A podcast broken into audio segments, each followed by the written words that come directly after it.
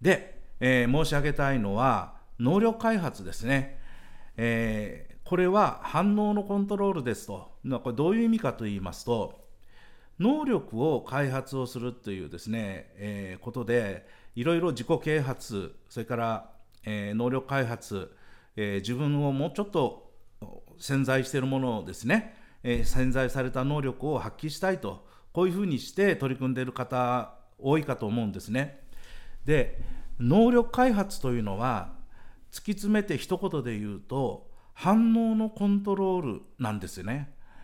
でえー、その前にこのまず能力開発ということについて、あのー、私がこれやりたいですね自分の使命と思ってる仕事ですので能力開発ということは、えー、どういう意味かと言いますとですね自分が本当は持ってるものが100あるとしたらそれがですね100最低でも100全部出てるっていうのはどんな気持ちかというととても幸福感なんですよね。自分の能力が出せずにいるっていうのはですね地位がどれだけあったとか収入をこれだけ得たとか稼いだとかそういうこととは関係がないですよ。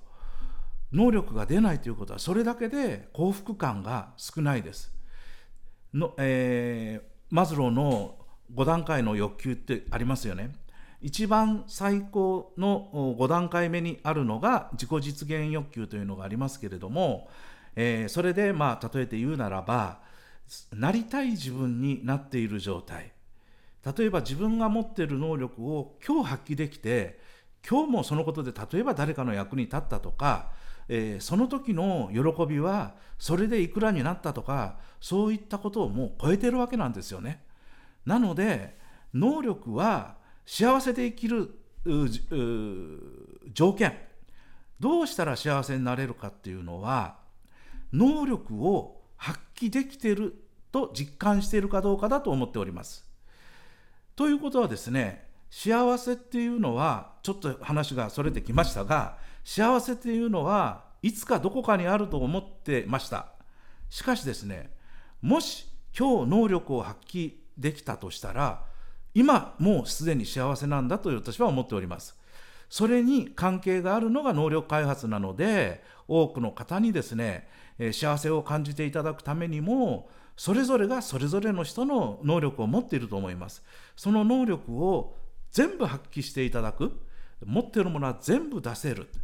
じゃあどうやったら出るかってあるけれどまず反応をコントロールできるようにならないと能力は開発できないってここに、えー、至ったわけなんですね。はい、ではこの後具体的にまた進めていきたいと思います。